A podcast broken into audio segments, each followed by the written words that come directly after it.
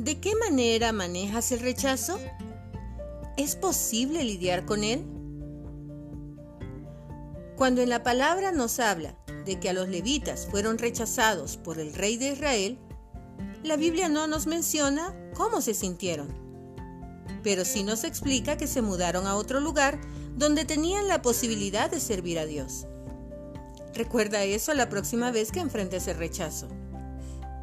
El hecho de que una persona no te necesite más no significa que Dios no te usará para cumplir sus propósitos.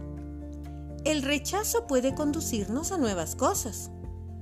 Como creación única de Dios y parte integral del cuerpo de Cristo, no puedes ser considerado inútil. Lo que tienes que hacer es hallar personas que aprecien tu aporte. Ellas están ahí, y si te preocupas seriamente en dar con ellas, pídele a Dios que te ayude.